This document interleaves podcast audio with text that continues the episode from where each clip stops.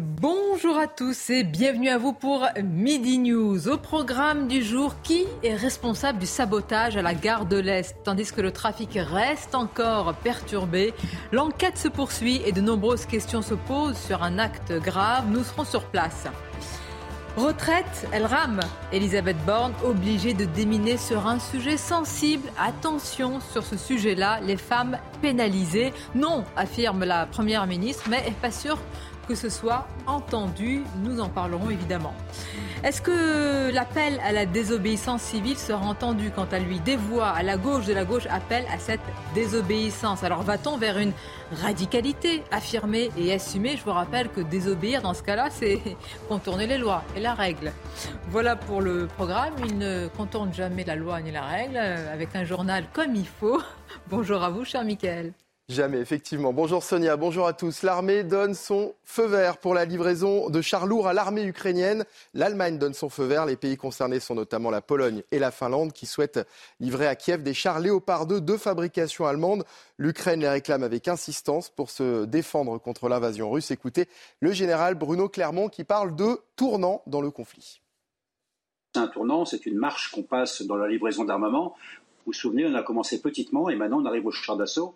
Donc en fait, c'est la conséquence d'un rapport de force qui est en train de se durcir entre les Ukrainiens et les Russes, et, les Ukrainiens et les Occidentaux craignent une contre-offensive de la part de la Russie qui est en train de se refaire une santé. Et on le voit sur les combats actuellement, et, pour freiner la contre-offensive, il faut du matériel lourd du côté ukrainien. Et de son côté, l'armée ukrainienne a admis avoir cédé aux Russes la ville de Soledar, dans l'est du pays, deux semaines après l'annonce de sa prise par Moscou pour ce replié sur des positions préparées, a indiqué le porte-parole militaire de la zone Est, refusant cependant de préciser quand cette retraite a eu lieu. Direction la gare de l'Est, euh, à présent où le trafic est toujours perturbé après cet incendie euh, volontaire sur des câbles électriques dans la nuit de lundi à mardi. Augustin Donadieu, vous êtes sur place avec Pierre-François Altermat. Alors hier, le trafic était totalement interrompu. Quelle est la situation aujourd'hui? Eh bien, les perturbations euh, se poursuivent ici à la gare de l'Est. Au moins toute la journée, selon la SNCF, un TGV sur trois au départ de cette euh, gare de l'Est aujourd'hui. Les autres TGV qui, eux, ne sont pas supprimés partent de la gare du Nord, de la gare de Lyon ou même euh, de Charles de Gaulle. Mais ces TGV accusent tous au moins une heure de retard. Alors, les voyageurs eh bien, prennent leur mal en patience. On les a rencontrés. Beaucoup d'entre eux viennent à la gare en avance pour s'assurer que leurs trains eh bien, sont maintenus. Mais ce que l'on a pu constater depuis 5 heures du matin que nous sommes là, c'est que tout est très calme dans cette gare. Les, voyageurs comprennent la situation et ils déplorent ces, incidents qui ont des conséquences sur le trafic de la SNCF. Et concernant, et concernant l'enquête pour euh, sabotage, hein, la CGT assure que cet acte n'a aucun lien avec la mobilisation contre la réforme des retraites. Son secrétaire général Philippe Martinez était ce matin l'invité de France Info. On l'écoute. Aucun lien, il y a une enquête en cours et on verra euh, ce que donnent les résultats de cette enquête. Mais ce genre de raccourci est malsain. Il faut, il faut une enquête et quand euh, il y a ce genre de délit, il y a des sanctions forcément. Aucun lien donc selon Philippe Martinez, alors que la mobilisation se poursuit contre le projet retraite du gouvernement. La CGT et Sudrail appellent les cheminots à agir massivement le 31 janvier. À ça s'ajoutent deux nouvelles journées de mobilisation les 7 et 8 février et une grève reconductible par période de 24 heures dès la mi-février si le gouvernement ne recule pas. Écoutez ce que pensent les usagers de ces annonces des syndicats. Euh, pour moi, ça n'aura pas d'impact puisque je fais que des déplacements professionnels. Sur ce semaine-là, je n'ai pas prévu, donc euh, pas de souci. Les grèves en elles-mêmes, euh, c'est sûr que ça pénalise, tout le monde, mais à la base, c'est pas la SNCF qui choisit les motifs de grève, donc je le soutiens. C'est un peu chiant parce qu'il y a beaucoup de personnes qui ne voient pas leur famille assez régulièrement et ils aiment bien aller les voir bah, pendant les périodes scolaires, ce qui est normal.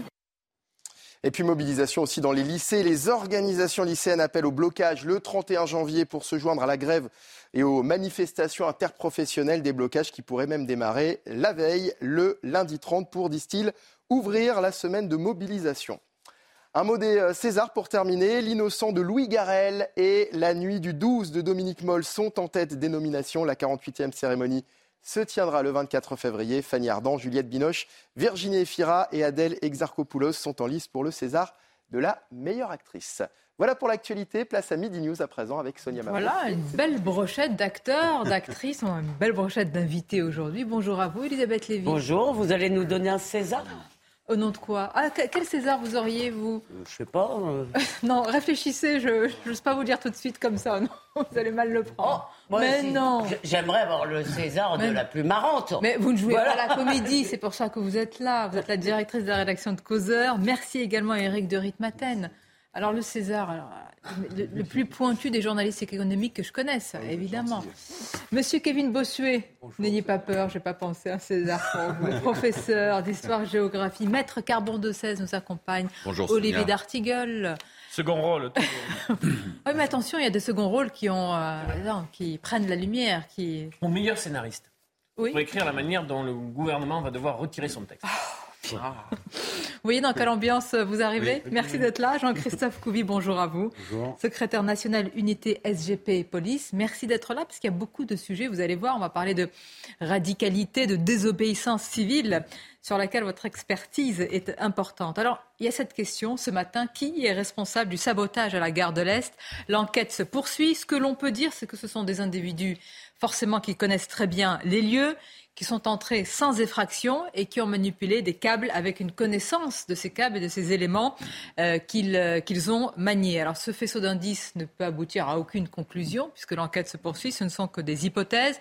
Vous avez entendu dans le journal la CGT qui dit qu'elle n'a rien à voir, tout ça n'a rien à voir avec le contexte social. On fait un point sur les éléments de l'enquête et on en parle avec Solène Boulan. C'est à une vingtaine de kilomètres de la gare de l'Est que les faits se sont produits en Seine-et-Marne, près de la gare de Vert-Orcy. Selon les premières constatations de l'enquête, deux coffrets abritant des câbles électriques ont été incendiés hier vers 3 heures du matin, en témoigne cette photo. Des installations qui permettent en temps normal de donner des informations aux postes d'aiguillage et d'assurer la sécurité des trains. L'entreprise dénonce un acte de vandalisme massif. Il y avait une cinquantaine de câbles qui ont été détériorés, qui ont été mis à, mis à feu. Et ensuite, euh, une, 600 circuits environ de, de sécurité. Donc il faut les reprendre un par un, les vérifier, les réparer. Mais les auteurs présumés connaissaient-ils les lieux? Dans un communiqué, le procureur de la République du tribunal judiciaire de Meaux laisse entendre qu'ils y sont entrés avec facilité. Un portillon d'accès aux voies de la SNCF était ouvert sans aucune trace d'effraction.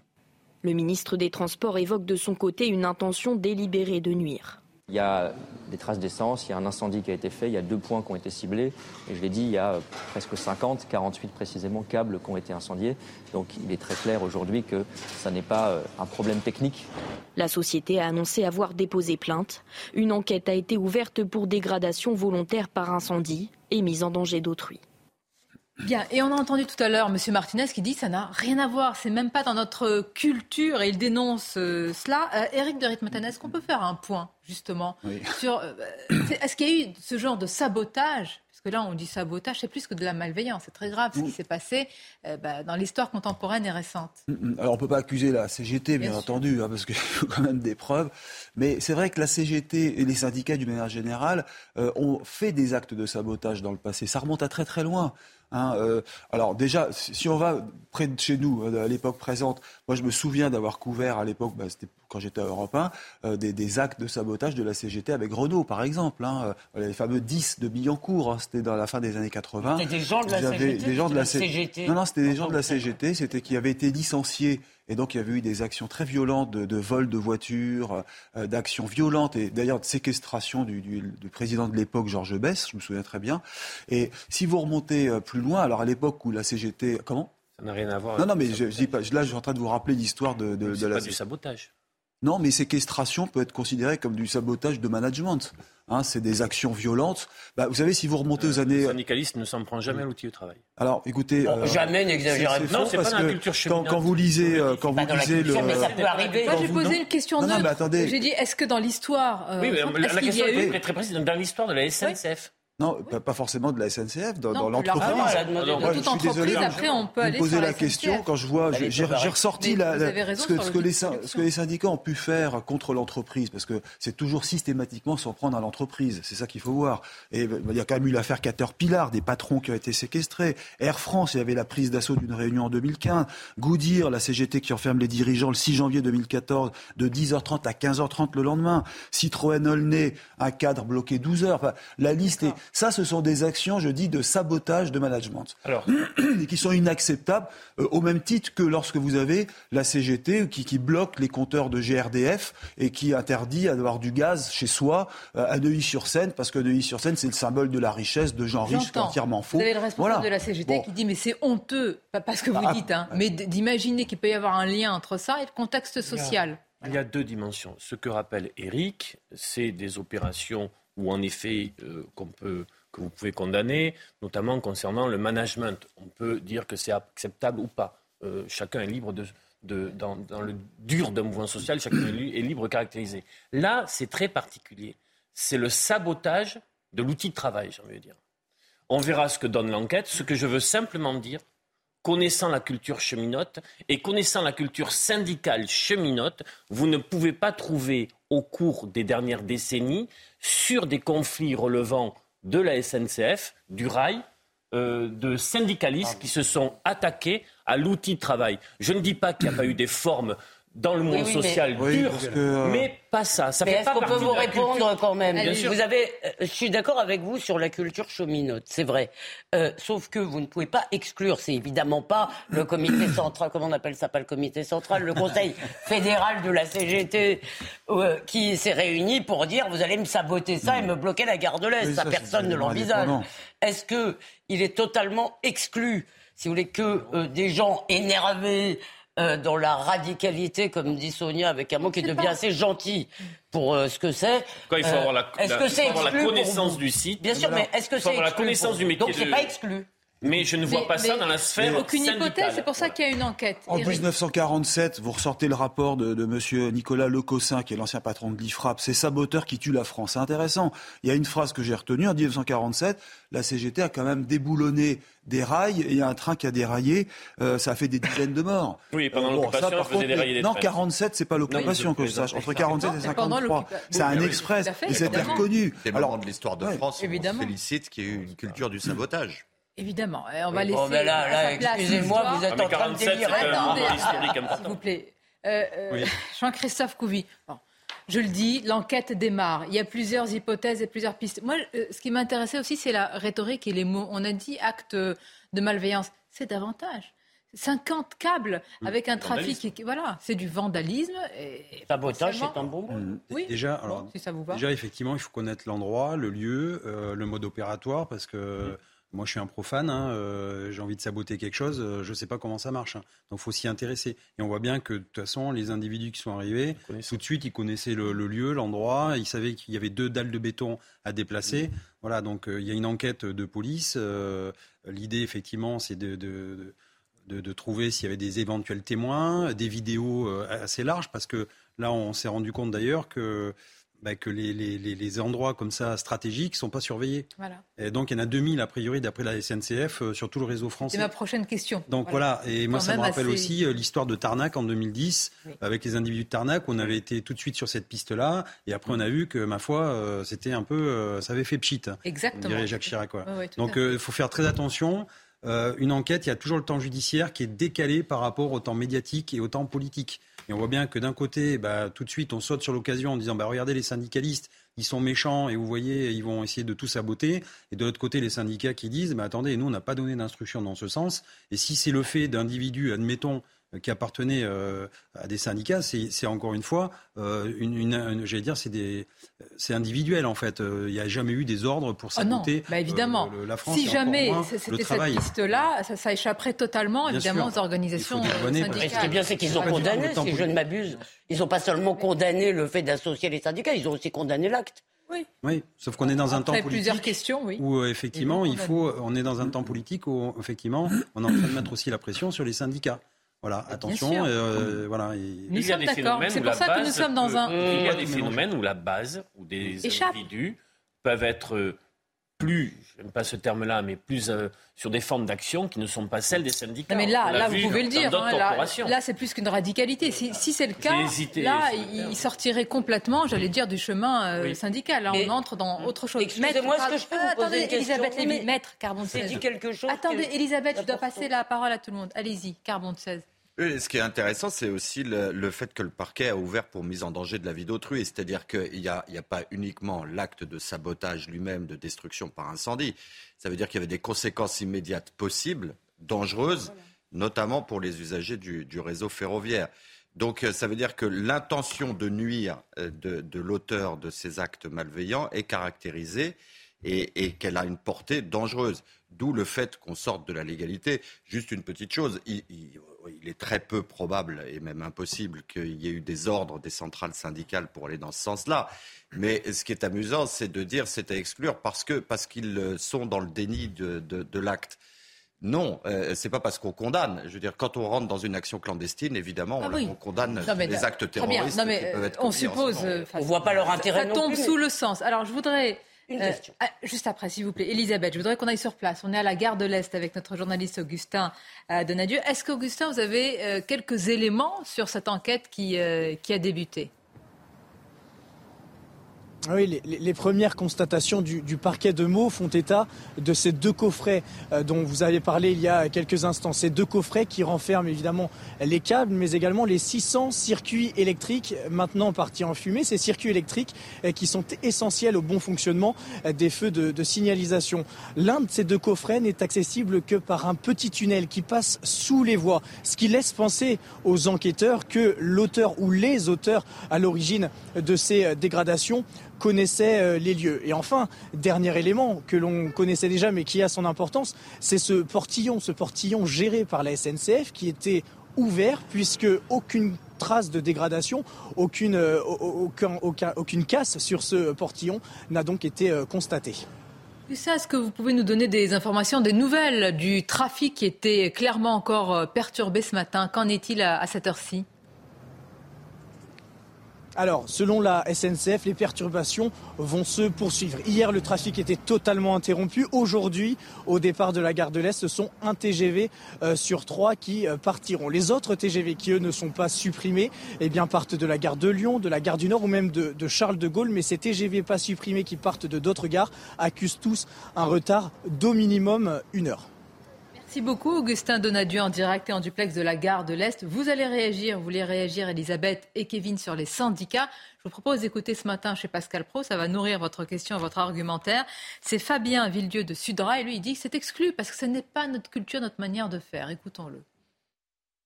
Pour moi, c'est inimaginable que ça soit un, un cheminot qui fasse ça. Pourquoi? Parce que ça, c'est casser l'outil de travail. Alors, casser l'outil de travail en 44, euh, pendant la résistance, voilà, c'est quelque chose éventuellement euh, qu'on pouvait concevoir. Mais aujourd'hui, c'est complètement inconcevable. 80% des entreprises sous-traitants, euh, des, des, travaux, des travaux de rénovation sont faits par les entreprises sous-traitants. Ouais. Voilà, donc ça peut être énormément de personnes, ça peut être tout simplement des voleurs Bien de sûr. câbles.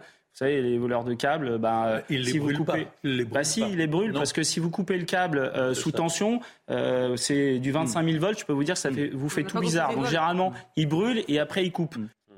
Ah oui, c'est ça. Voilà, vous êtes euh, exclu. Allez-y, Elisabeth et puis Kevin. Très vite pour vous, en dehors de la culture des syndicats, on voit pas très bien quel serait leur intérêt. Donc, euh, mais moi, j'ai pas bien compris. Et si j'ai compris, ça me chiffonne ce que vous avez dit. Mm. Euh, quand vous avez dit, attention, il y a une grande pression sur les mouvements syndicaux en ce moment. Ça veut dire quoi? Et sur surveiller de près. Alors, le non, non, mais, mais on voit bien, on voit bien que quand on met plus d'un million de personnes ah, dans voilà. la rue et qu'actuellement il y, a, il y a un temps politique qui est très fort quand même, qui secoue la France sur la, la réforme des retraites, on voit bien aussi que c'est des moyens tout de suite d'accuser. On pourrait accuser justement des syndicalistes de mettre la chienlit en France, euh, de faire des actions, euh, des actions pour embêter le peuple, etc. On le voit bien d'ailleurs, ça tourne en boucle. Hein.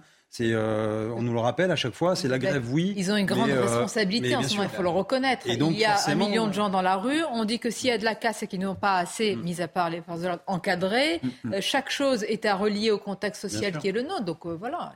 On a quand même le droit de dire que ça enquiquine des gens, des usagers. Mais bien sûr, et vous le dites avec euh, liberté. Alors, Kevin Bossuet. Que cela ne soit pas dans la culture cheminote, c'est un fait. Mais la vérité, c'est que les syndicats sabotent économiquement notre pays depuis plusieurs années. C'est quand même du sabotage. Je veux dire, quand on empêche certaines personnes d'aller travailler, quand on fait en sorte de bloquer tout un pays, c'est un acte de sabotage. Après, moi, ce qui me marque, c'est véritablement la montée de la violence au sein des syndicats, des syndicats qui tiennent de plus en plus des propos violents, des syndicats qui appellent notamment à couper l'électricité sur des élus avec des propos, chez des élus avec des propos euh, plutôt musclés, et surtout syndicats qui érigent de plus en plus Emmanuel Macron ou certains ministres comme des cibles. Moi, je l'ai vu dans l'éducation nationale, où vous avez quand même, moi j'ai vu dans une salle des professeurs, si vous voulez, un tir de fléchette avec euh, la photo de Jean-Michel Blanquer au centre.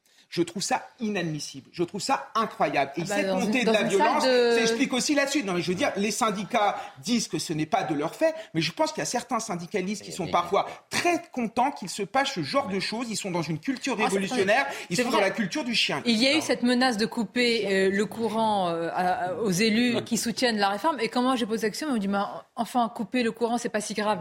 Mais vous n'avez pas Mais le enfin, sentiment qu'on a plutôt intérêt à avoir des syndicats euh, forts, influents, pas la question. qui, Ah, mais qui- alors là- qui sont associés au paritarisme Ça, ça s'appelle Plutôt- beauté en touche. Non, Ah, non, mais ça, plutôt que à une voir. forme. Mais Ça n'a rien à voir. Non mais euh, ça peut-être rien à voir, Bah mais non. c'est en tout cas ce que je veux. Mais bien sûr je qu'on a vois. intérêt. Plutôt que je voudrais aller au f- à la Mais fin quand vous de avez la une phrase branche qui dit qu'elle va couper le courant pour, ça- pour les élus J'aimerais aller dans une société de à la fin défiance de ma phrase pour me faire par rapport aux élus, ça vous choque pas?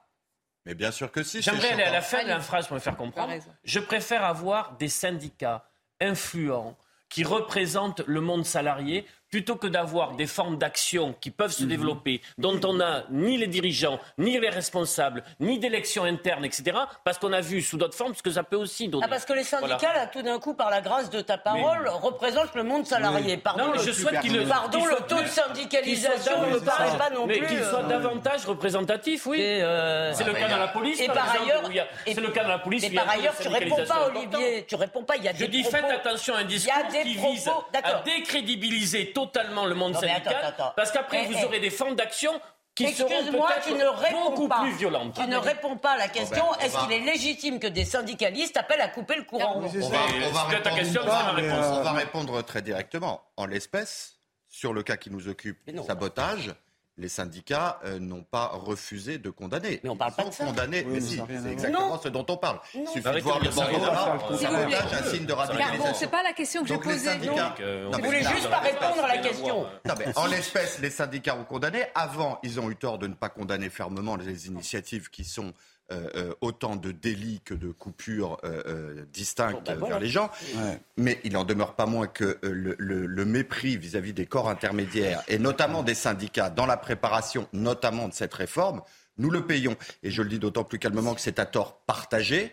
Euh, cette incompréhension parce que les syndicats ne sont pas arrivés avec des copies de travail attendez, euh, parfaitement Vous mélangez deux choses. Vous avez raison sur l'aspect politique. On peut débattre s'il y a eu mépris ou pas. Mais pardon, quand il y a une menace de couper le courant sur des élus, quels que soient les élus, dans un, dans système où il y a une défiance par rapport à nos, aux parlementaires et quel que soit ce qu'on pense de ces parlementaires, ça doit être condamné de manière nette et Oui, claire. et, et je vous l'ai déjà dit, je regrette que je ça ne ne soit parle pas, pas de poursuivi vous. par le Moi, parquet. j'ai posé la question, par exemple, à la chef des Verts, euh, Marine Tondelier, mais j'ai pas, j'ai pas eu de réponse claire. Bah, alors, elle représente quoi, elle représente quoi Ça euh, pose- les- Ah bah alors- les- Elle les- représente un parti. alors, Un mais- parti non, mais avec un parti de combien Parce qu'ils ont 14 000 adhérents.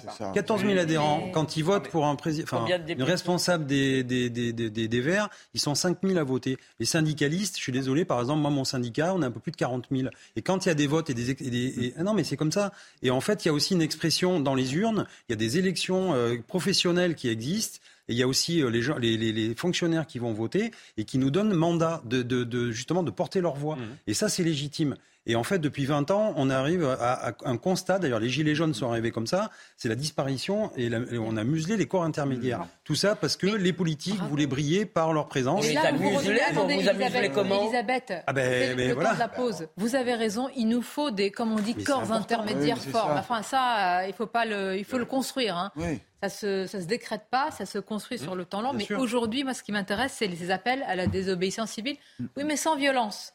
Donc, on contourne la règle, les lois, mais sans violence. Alors, vous allez me dire ce que vous en pensez. Une courte pause et on se retrouve. Merci d'être avec nous. Midi News, la suite. Va-t-on vers une radicalité sur la réforme des retraites, vers la désobéissance civile hein? Vous avez déjà entendu cette expression. Certains l'appellent de leur vœu. Alors certains, surtout à la gauche de la gauche, on entendra notamment Sandrine Rousseau, pour votre grand plaisir. Mais tout d'abord, pour votre grand plaisir aussi, les titres. C'est News Info de Berthaud. Les syndicats de la RATP se sont euh, réunis euh, ce matin lors d'une réunion intersyndicale. Ils appellent à la grève et à manifester le 31 janvier. Ils se retrouveront à nouveau début février pour décider de la suite, notamment s'ils rejoindront la grève les 7 et 8 février.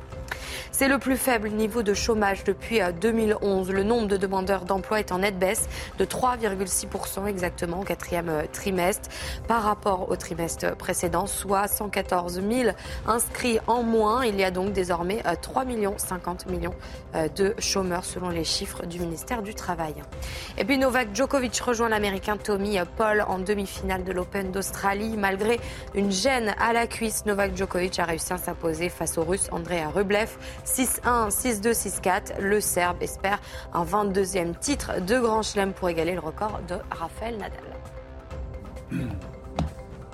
Merci, cher Audrey. Alors, je vous le disais, il y a la radicalité dans les actes et il y a la radicalité dans les mots. La question est de savoir si les propos radicaux nourrissent la radicalité dans les actes. On écoutera euh, euh, certains responsables à gauche de la gauche, dont Sandrine Rousseau dans quelques instants. Mais nous sommes tout d'abord en direct avec Nicolas euh, Lecossin. Bonjour à vous, qui est directeur de l'IREF, c'est l'Institut de recherche économique et fiscale.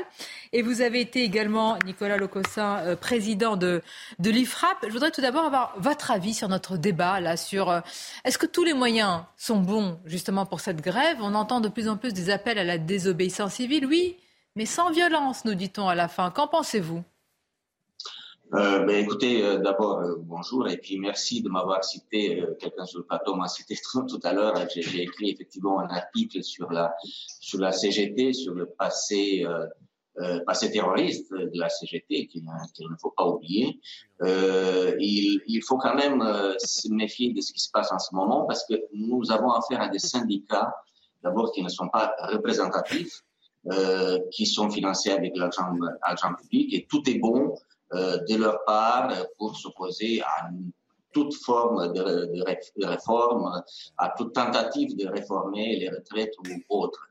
Euh, c'est un paradoxe. Je vous demande juste, pardon, une seconde sur le mot que vous avez utilisé. Je vais vous demander de le préciser parce que euh, CGT et puis Action, vous avez dit euh, terroriste. Là, vous êtes responsable de vos mots. Vous pouvez avoir une action pour euh, diffamation parce que c'est lourd de sens et de conséquences. Vous le répétez? Je ne sais pas pour, cette, pour, ce qui s'est passé là récemment. Il y a une enquête. Hein, ah bah justement, donc on peut absolument. Le passé, le, passé, le passé, de la CGT est connu pour avoir fait des actes de sabotage. On a, on il y a là le sabotage du Paris-Tourcoing, l'Express Paris-Tourcoing en 1947, euh, c'est très connu. Il y, a eu, il y en a eu d'autres du temps de Front Populaire. Euh, la, la, CGT a été de mèche avec le Parti communiste français pendant longtemps, jusqu'en 90. Et elle a été financée euh, par l'Union soviétique. Ouais. Et aujourd'hui, et aujourd'hui, là, vous nous rappelez l'histoire. Vous avez raison. Et aujourd'hui, euh, là, je, non, non, non. je, je, je dissocie.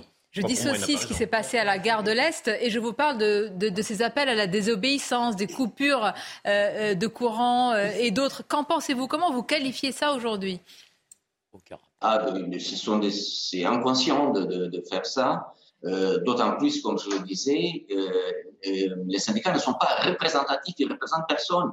C'est 7%, 7,8% des salariés qui sont syndiqués en France, du privé, euh, un peu plus dans le, dans le, public. On est un pays où il n'y a, pas de syndiqués, de, les gens ne sont pas syndiqués. Donc on bloque, on bloque le pays.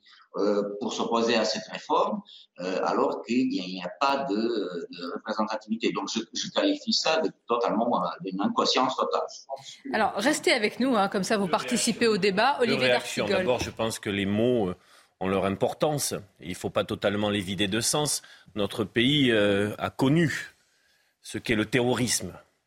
Donc je pense qu'il faut savoir euh, utiliser ce mot, euh, en faire un usage euh, proportionné, première chose. Deuxième chose, les organisations syndicales, dans leur forme euh, intersyndicale, ont fait une démonstration le 19 janvier dernier qu'elles étaient encore en capacité d'organiser un mouvement social dans la rue et sous d'autres formes d'action avec des grèves qui quand même euh, pouvaient encore résonner dans le pays d'une manière non euh, j'ai envie de dire, il fut un temps où, un responsable politique avait dit maintenant qu'il y a des grèves, on ne s'en aperçoit plus. Je pense que c'était Nicolas Sarkozy. Il y a eu une journée forte le 19, on verra ce que ça donne le 31. Et encore une fois, je pense qu'on peut être en désaccord avec des syndicats, avec des revendications, des mots d'ordre. On peut poser la question de leur représentativité. Ça ne pose aucun problème à condition que tout le monde aussi se pose la question de sa propre représentativité. Euh, mais je préfère avoir des syndicats représentatifs, et il y a là-dessus des choses à gagner, que des collectifs qui s'organisent, je me répète, et qui ont attendez, moins vous de allez réagir. Je voudrais qu'on écoute, je vous, les, je vous les ai proposés tout à l'heure, deux réactions, et là c'est des appels à la désobéissance civile, et vous allez tous euh, réagir. On les écoute. Il faut utiliser tous euh, les outils à disposition, les outils législatifs, les motions de censure, les, motions de rejet, les motions euh, référendaires, bien sûr le travail par amendement, la mobilisation dans la rue et après à chaque syndicat de trouver la mobilisation euh, qui sera le plus utile, que ce soit les grèves, que ce soit les manifestations. Et nous, nous serons toujours en soutien du mouvement syndical sur ce sujet.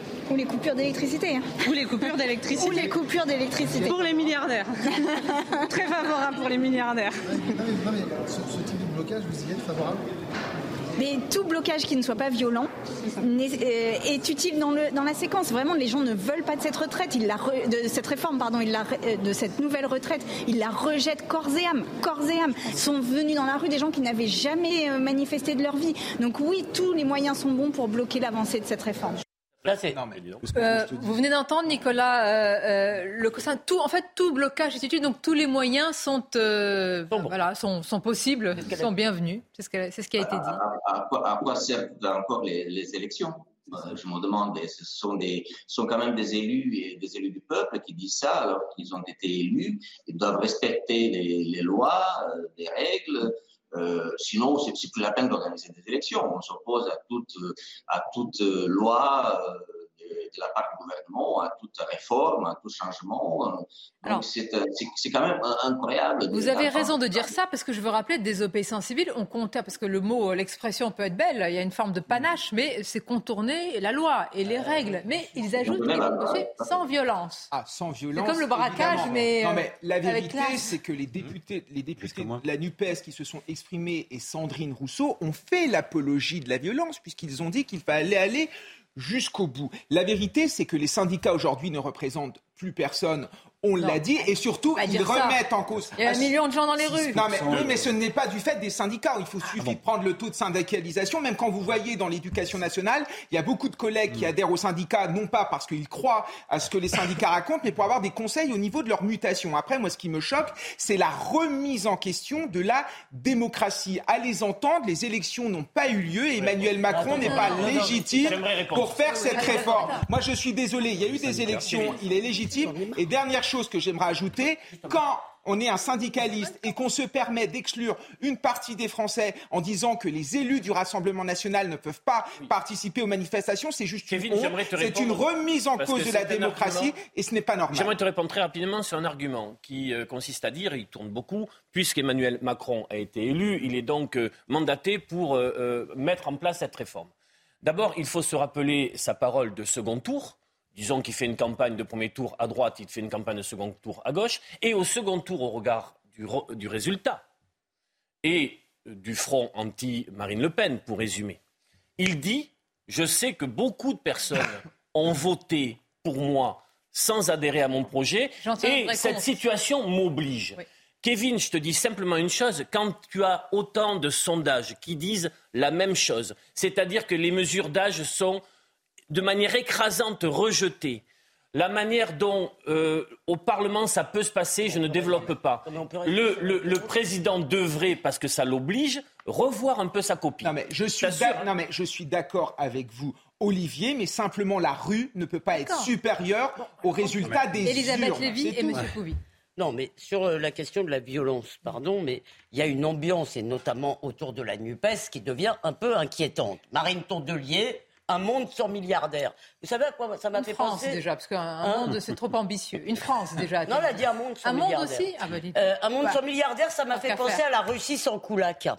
de Staline. Vous savez, la découlakisation, c'était pas bien. Il fallait soit les déporter, soit les tuer, soit les et les exproprier de Les toute paysans façon. riches, oui. De toute façon, le lendemain ou deux jours après, Jean-Luc Mélenchon manifeste le 21 janvier. C'est pas euh, totalement. Et, et Jean-Luc Mélenchon, il connaît l'histoire, il connaît les symboles. Il avait d'ailleurs une belle cocarde, très 18e dans son look. Euh, et que dit-il Je maudis Macron. C'est-à-dire que symboliquement, il lui promet, symboliquement bien sûr, une guillotine sans violence, hein, tout à fait symboliquement. Et là où je vais te contredire, mon cher Olivier, c'est que malgré tout, j'en ai un peu assez de on a voté Macron pour faire barrage à Marine. Mais si vous êtes assez sot pour tomber dans cette espèce de panneau du fascisme, tant pis pour vous, les électeurs. S'ils ne voulaient pas de retraite, de loi sur la retraite, c'était facile. Si c'était vraiment la chose la plus importante du monde, si vraiment cette réforme nous ramène autant de Zola, ce qui me fait bien marrer quand même, euh, parce que là, ça- on, on entend vraiment n'importe quoi, je veux dire, eh bien, ils avaient qu'à, si c'était la chose la plus essentielle, ils avaient qu'à voter pour celle qui proposait la retraite à sûr. 60 ans. Non. C'est absurde, cette Non, histoire. non, Marine Le Pen n'est plus à la retraite à 60 Non, mais elle l'a proposé. Non, non, elle n'y est plus. Non. Moi, ce que je voulais dire, c'est qu'on parle de représentativité. Et effectivement, il y a une crise de représentativité dans le pays, tant syndicale que politique. Il y a un Français sur deux qui ne va pas voter aux élections présidentielles. Donc, quand on parle, de, re- de- de- de- encore une fois, de représentativité, ça touche tous les corps. Moi, ce que je vois quand même, c'est qu'aujourd'hui, effectivement, euh, il y a quand même des, des personnes, il y a plus d'un million de personnes qui vont dans la rue. Et en fait, moi, ce que, ce que je n'aime pas, c'est se faire enfermer par des partis politiques en disant vous avez voté pour mon programme, donc le package entier vous convient, donc du coup, je vais le réaliser. Et il y a peut-être des, moments, des, des fois dans le package des choses qui ne nous conviennent pas. Mais il n'y avait rien d'autre?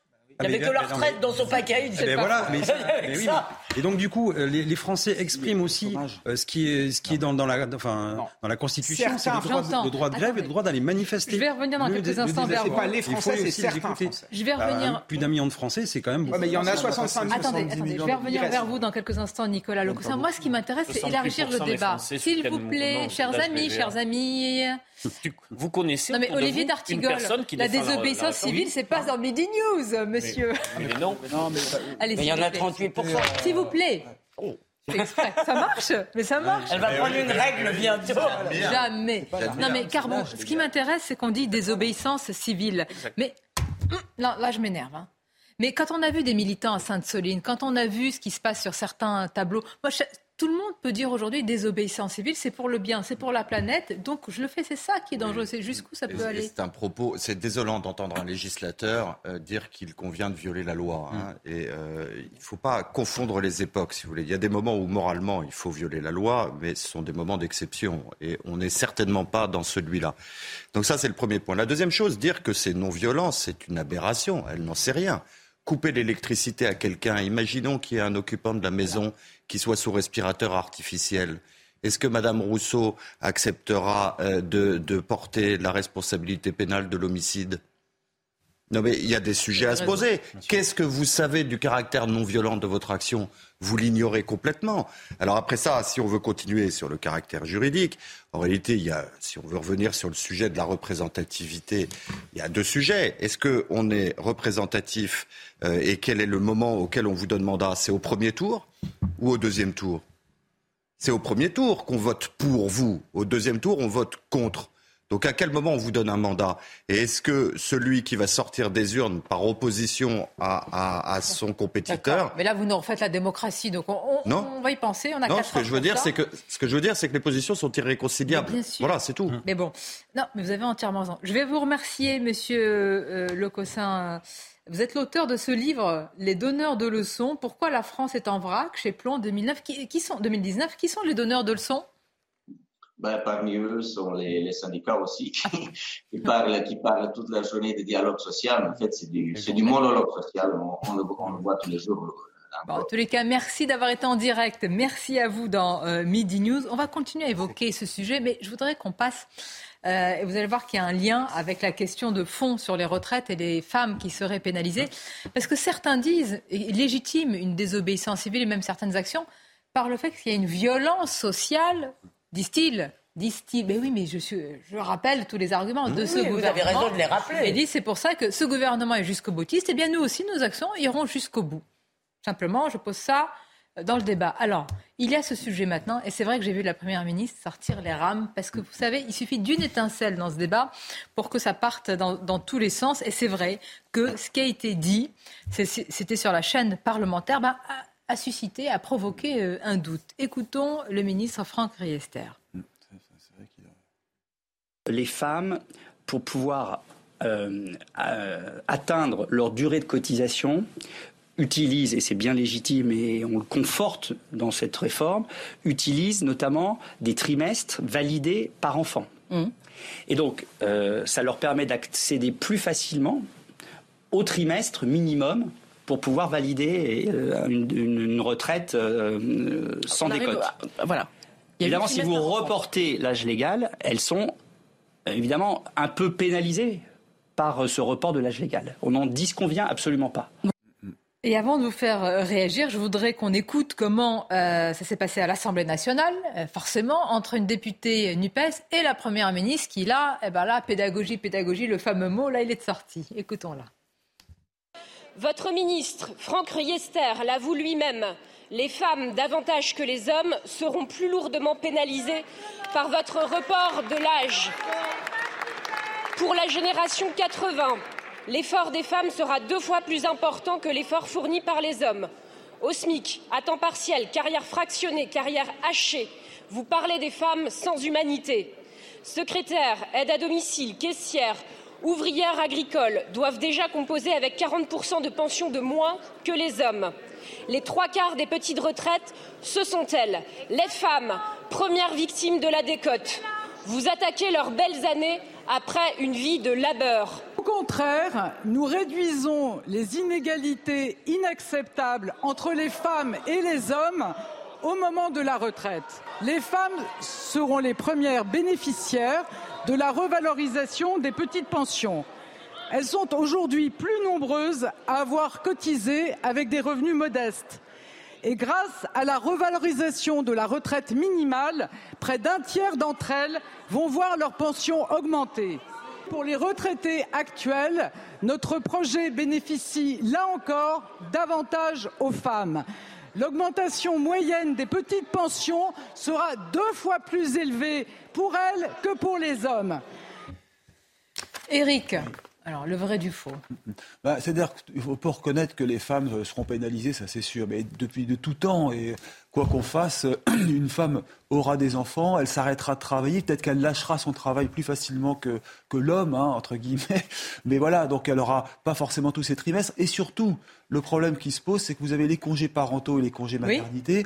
Et ça, euh, d'après ce que j'ai compris, c'est pas cumulable. Donc il y a des pertes de trimestres. Mais alors c'est acté, donc elles seront pénalisées. Alors, ce que dit Madame Borne, oui, donc euh, elle le reconnaît, hein, qu'il y aura, c'est vrai, euh, qu'elles seront défavorisées. De toute façon, si la loi agit vraiment favorablement pour les femmes, parce qu'il y a des, plein de conditions qui vont se mettre bout à bout pour qu'elles puissent récupérer des trimestres. Je ne rentre pas dans les détails. Ça concernerait 2000 femmes seulement qui pourraient partir un peu plus tôt. Donc 2000, c'est pas beaucoup. Euh, et je précise encore une fois que euh, une femme qui a un enfant, c'est vrai qu'elle va s'arrêter plus facilement qu'un homme, pardon de le dire. Mais bon, bah, parfois ça arrive, ça peut peut-être me contredire. Et donc elle va perdre ces trimestres. mais c'est marrant parce que, pardon, mais dans cette, dans cette question des hommes et des femmes, on oublie toujours ce qui est à l'avantage des femmes. Par exemple, les femmes ne meurent pas. Non, mais là, c'est juste le tableau général, en dehors de la retraite. Les femmes vont moins à la guerre, les femmes se font moins assassiner. Et, oui, les homicides sont surtout des. Vous allez me faire comme non, ce que j'essaye de vous dire, c'est que par exemple, il y a une donnée qu'on oublie. Qu'elles vivent plus longtemps. Non, mais je dis, on oublie que l'espérance de vie des femmes est bien plus longue. Elles seront donc à la charge des jeunes euh, actifs pendant plus longtemps, tant mieux pour nous, si je puis dire.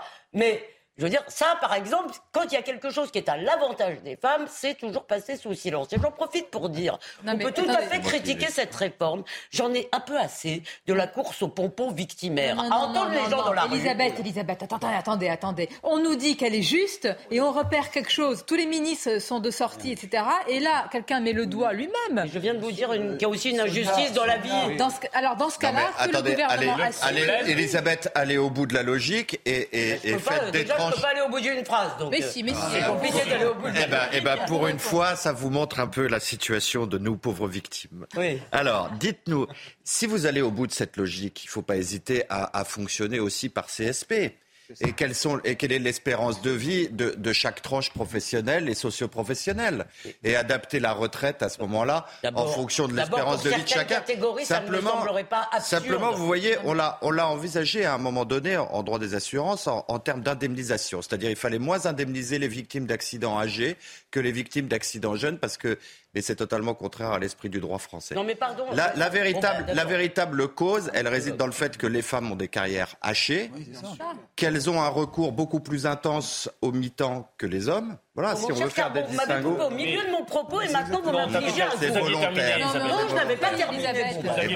presque, terminé. Enfin, Olivier, depuis tout à l'heure, je veux dire, on a eu le droit à tes finissez une phrase qu'on arrive à vous contredire. Comment? C'est une phrase qu'on arrive à débattre. Non, mais il arrive, il arrive à me contredire. Je dis simplement, hmm. si vous voulez, que euh, on nous explique que des femmes vont peut-être avoir à travailler combien, euh, Eric euh, En moyenne 7 mois de plus. 7 mois de plus. Alors, c'est peut-être très mal, mais franchement, il y a de quoi grimper au rideau. Mais attendez, mais tout le monde n'est pas dans une rédaction à C'était ça la fin de la phrase. pardon Donc, 7 mois de travail. Elisabeth, c'est le problème. J'aimerais simplement vous dire un petit problème, sans, sans aller avec un autre angle il y a un rejet de, du recul de l'âge légal. Et pour faire accepter ce recul de l'âge légal, le gouvernement communique beaucoup sur les mesures de compensation, avec le mantra puisqu'on va euh, euh, créer de la justice. Sauf que quand on prend les mesures de compensation et qu'on les fouille un peu, on se rend compte qu'il y a des éléments d'injustice qui demeurent, voire qui sont aggravés. On bouge pas en même temps? Ah si, vous connaissez une réforme qui ne crée pas euh, une fois euh, une, injustice pour quelqu'un Vous connaissez une réforme qui a pour tout le monde crée des avantages quand, la Première ministre dit non, regardez, on règle et que dans les détails on voit que ça n'est absolument pas réglé, il y a un vrai problème. Une pause. et on se retrouve parce qu'on mm. on vous a trouvé, alors c'est pas moi, enfin c'est pas moi je dis, non mais c'est Pascal, mais il y a un extrait, il faut qu'on le dise. Il faut qu'on diffuse cet extrait. Vous l'avez, vous l'avez vu du ministre Olivier Dussopt ah, Parce qu'avant, il était député socialiste. Oui, de l'Ardèche, un jeune. Oui. Jeune espoir. ah bah, ah bah, un jeune espoir devenu ministre. Quelle carrière, quelle évolution de conviction. Et sur ça, je voudrais euh, qu'on l'écoute dans quelques instants. À tout de suite. Merci d'être avec nous. Il, faut, il faudrait filmer les moments où vous n'êtes pas filmé, en fait. Non, il vaudrait mieux pas. Pas tous, pas tous. Pas tous mm. Non, parce que le débat se poursuit et on va le poursuivre en direct parce qu'on est totalement transparent sur les femmes. Où sont les femmes dans cette réforme des retraites? Sont-elles pénalisées? Et d'ailleurs, je le dis, c'est symptomatique de l'angle oublié dans cette... Euh, dans ce débat, c'est celui de la politique familiale. Mais d'abord, le journal. Rebonjour à vous, cher Michael. Rebonjour Sonia, bonjour à tous. Appel à la grève à la, RATP le 31 janvier. Les syndicats de l'entreprise de transport se sont réunis aujourd'hui, mais n'ont pas encore tranché pour la poursuite du mouvement les 7 et 8 février. Écoutez le secrétaire général de la CGT RATP, Bertrand Hamache. À l'heure actuelle, dans l'intersyndicale à l'RATP, les conditions ne sont pas tout à fait réunies pour aller au-delà du 31. On a encore jusqu'au 31 pour préparer sur cette question-là. Bien sûr qu'on euh, attend aussi de voir la mobilisation qu'il va y avoir le 31, que nous, on estime puissant, au moins égale à celle du 19, euh, voire plus. Et puis après, avec les salariés, dans les assemblées générales, on définira effectivement si le prochain rendez-vous, c'est le 7 ou 8, ou les, appels euh, interprofessionnels. Direction la gare de l'Est à présent où le trafic s'améliore nettement après euh, l'incendie qui a euh, endommagé des câbles électriques hein, dans la nuit de, lundi à mardi. Actuellement, trois trains sur quatre circulent. Jeanne Cancard, vous êtes sur place avec euh, Jean-Laurent Constantini. Où en est l'enquête sur ce sabotage dont parle la SNCF eh bien, Michael, pour l'instant, aucune piste n'est privilégiée. Mais ce que révèlent les premières constatations de l'enquête, eh bien, c'est que cet incendie est clairement volontaire et qu'il a été déclenché par des personnes qui pouvaient connaître l'endroit, puisque, d'après toujours les premiers éléments de l'enquête, eh bien, deux plaques en béton qui condamnaient l'accès, vous savez, aux fameux câbles qui ont donc été incendiés, eh bien, ont été volontairement déplacés. On sait aussi qu'un deuxième boîtier électrique a été incendié alors qu'il était uniquement accessible par les voies souterraines. Et puis, ce qu'ont aussi les premiers éléments de ces investigations, eh bien, c'est qu'un petit portillon d'accès aux voies de la SNCF eh a été ouvert sans qu'il n'y ait aucune infraction. Alors comment ces personnes qui ont déclenché cet incendie pouvaient connaître ces emplacements? Comment pouvaient-elles savoir aussi quelles seraient les conséquences sur le trafic ferroviaire? C'est ce que sont en train actuellement de tenter de déterminer les enquêteurs. Merci Jeanne Cancar en direct de la gare de l'Est. La production de betteraves est menacée. La France a interdit la semaine dernière tous les néonicotinoïdes, ces insecticides jugés toxiques et néfastes hein, pour les abeilles. Une annonce qui a fait l'effet d'une bombe chez les agriculteurs qui n'ont pas encore trouvé d'alternative pour protéger leurs betteraves sucrières. Écoutez Jean-Philippe Garneau, il est agriculteur et responsable des planteurs de Nangy. Cette décision, ça a été pour nous un coup de massue là, parce qu'on s'y attendait pas sur ce côté. Et là aujourd'hui, euh, chez nos agriculteurs, c'est vraiment devenu de la colère. De la colère parce que ah, aujourd'hui, ça fait trois ans qu'on travaille sur un sujet pour essayer de sortir des néonicotinoïdes. Et du jour au lendemain, euh, on, nous interdit tout. Donc on est à peine à un mois et demi de semer des betteraves et on n'a pas de possibilité. Dans tout ce que l'on a fait, aujourd'hui, on n'a pas de solution technique à aujourd'hui pour, euh, dire, garantir notre, notre, notre revenu betteravier. L'Allemagne donne son feu vert pour la livraison de chars lourds à l'armée euh, ukrainienne. Les pays concernés sont notamment la Pologne et la Finlande qui souhaitent livrer à Kiev des chars Léopard 2 de fabrication allemande. L'Ukraine les réclame avec insistance pour se défendre contre l'invasion russe. On écoute la réaction du porte-parole du Kremlin, Dimitri Peskov. Si nous prenons la situation actuelle de facto, en particulier en Europe et dans le monde, la situation est extrêmement tendue. Les perspectives d'évolution de cette situation, compte tenu de la ligne qui a été choisie par l'OTAN, dirigée par les États-Unis, ces perspectives ne permettent pas d'envisager une quelconque désescalade.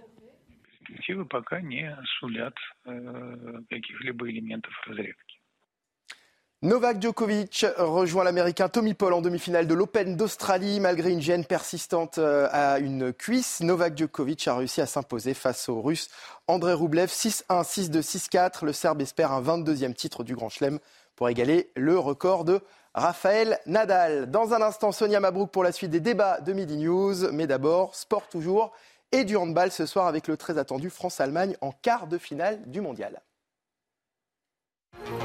Cette année, les hommes n'ont pas fini de bouger. Votre programme sport avec Newman. Déterminé, inébranlable, robuste. Autant d'adjectifs pour qualifier l'équipe de France de handball. Les Bleus abordent leur quart de finale contre l'Allemagne invaincue après leur succès contre l'Espagne dimanche. Un match durant lequel ils ont encore fait preuve de caractère. Après l'Espagne, place donc à un autre rival historique, l'Allemagne, seulement battue par la Norvège dans cette compétition. La dernière fois que la France et la Mannschaft se sont affrontés, c'était en match amical en janvier 2022. Les Bleus s'étaient inclinés d'un but. Cette année, les hommes n'ont pas fini de bouger. Votre programme sport avec Newman.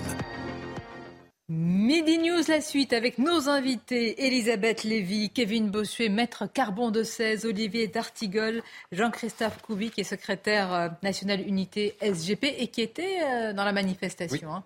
Oui, j'y serai encore la semaine prochaine. Mardi, 31 janvier. Je salue également, il n'y sera pas, même si les jeunes pensent beaucoup euh, à la retraite, Gauthier Lebret. Bonjour Sonia. Vous allez bien? Très bien, et vous-même? Eh oui, on va parler avec vous euh, de ce qui se passe sur cette réforme. Hein. On va voir que ça ne va pas être évident aussi au Parlement. Hein. Ah oui. Parce qu'on parle de la rue, on va en parler. Au Parlement, ce ne sera pas une partie facile. Je voudrais que... Il n'y a pas de majorité pour le Il n'y a pas de majorité. Ah bah Mais il n'y a pas de majorité. Il y a une majorité des Français contre eux. Il y a du monde dans la rue. J'ai bien résumé, j'ai bien planté le décor. On peut terminer l'émission manière... non, on va continuer sur les femmes, les femmes euh, pénalisées. Je disais tout à l'heure, c'est symptomatique aussi d'un angle qu'on a oublié, enfin qu'on a oublié, que le gouvernement n'aborde pas, celui de la politique euh, familiale. Ça vous a fait réagir, Jean-Christophe Couvi. Pourquoi?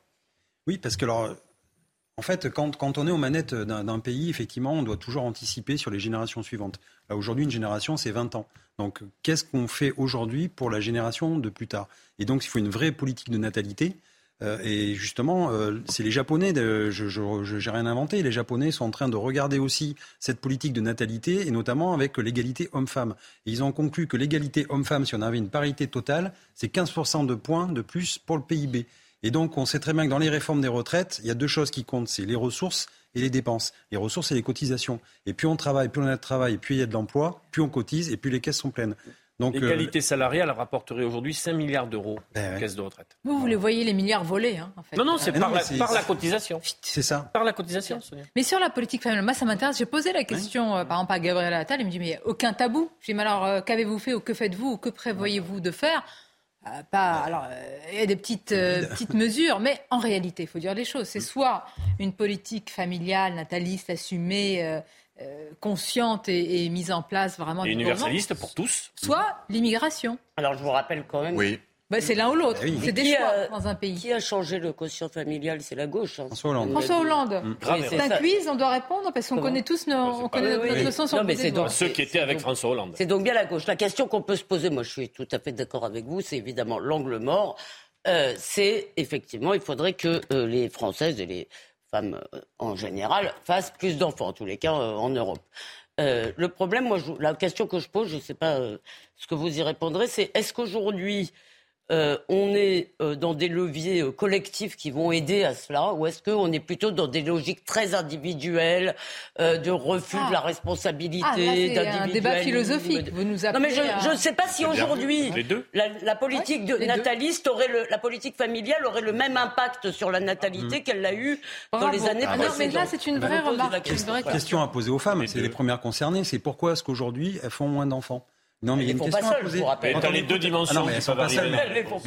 Quand, on écoute un petit peu les, les enfin, dans, voilà, dans les restaurants, les bars, les amis, etc., on nous dit quoi? On nous dit, bah, un, perspective du monde à venir, euh, c'est pas folichon, je vois mal un enfant, mon enfant évoluer là-dedans. Deux, la vie est très chère.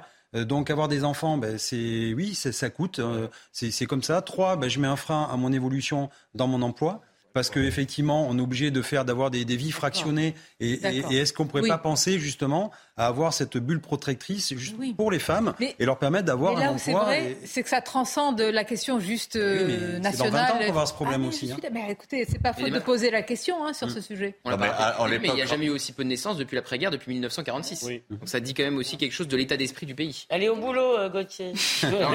J'ai trouvé, la future euh, épouse, mais je n'ai pas encore fait. bon, la transition avec Olivier Dussopt, je la cherche encore. Sans transition ben Non, non, mais attendez. Sans transition. Non, mais... Alors là, je sais que vous allez avoir un, débat, vous n'êtes pas d'accord, parce que c'est vrai que c'est une vidéo qui date, je crois, de 2010. À l'époque, il était député socialiste et il dit exactement l'inverse de ce qu'il défend aujourd'hui.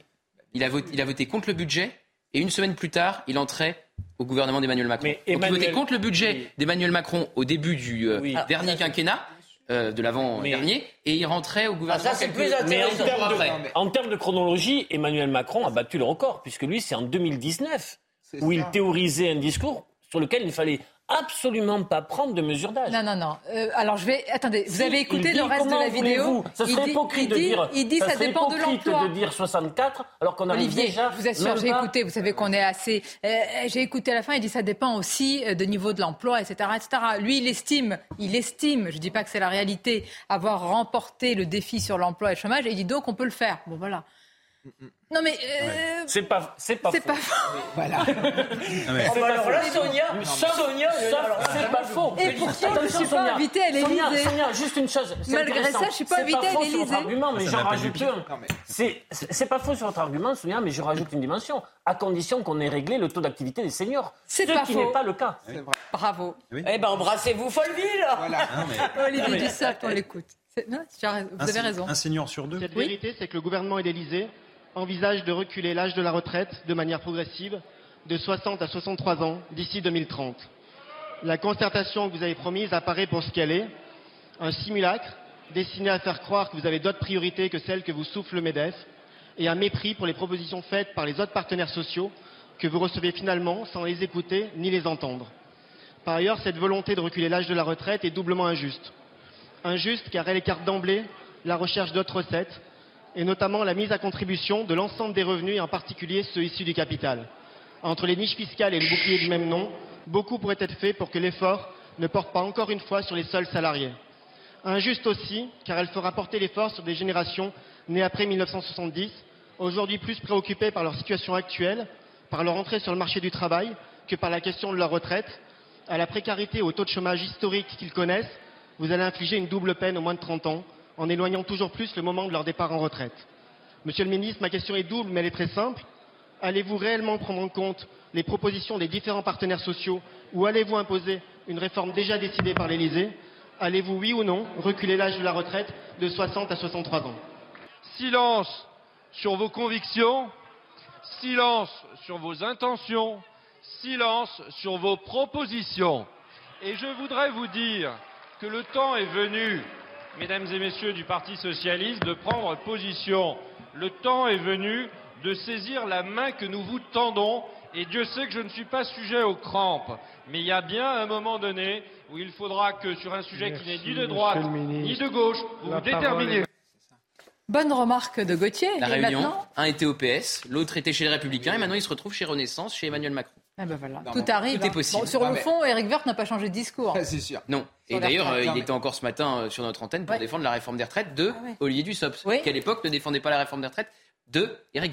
Et bien voilà, si vous arrivez à suivre. Je crois qu'il faut arrêter de faire des faux procès. À un moment donné, on peut évoluer au cours d'une vie. C'est aussi une preuve d'intelligence. Il y a encore dix ans, je votais à gauche. Croyez-moi qu'aujourd'hui, je ne vote plus du tout. Mais si, Sonia, aujourd'hui, je ne vote absolument plus. D'ailleurs, on a une archive, on va la passer.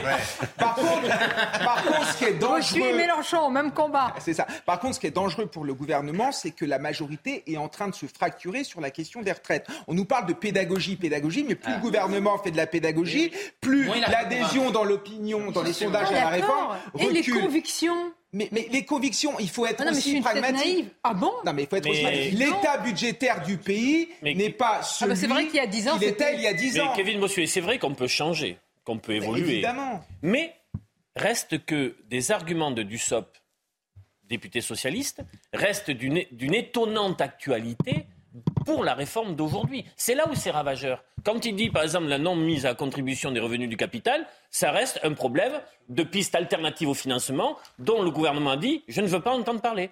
C'est même le modem aujourd'hui, sur les fissures dans la, dans la majorité, qui pose la question de la mise à contribution, y compris euh, via les cotisations Ouais, sociales patronales. Il faut aller au bout de la démonstration. Il faut dire que par conséquent, ce ne sont jamais des réformes de conviction, mais toujours des réformes systémiques. Mais- et que l'État Même des n'a réformes cessé. comptables. Comptable. Bien sûr, oui, et, et qui ne sont abordées que sous l'angle purement Voilà. technique. Et qu'après celle-là, il y aura une autre débat- réforme. Mais bien Et sûr. pas la la dernière. vous, en Ah fait. oui, c'est ça. Non, La, mais la comptabilité, c'est très mal. Autre.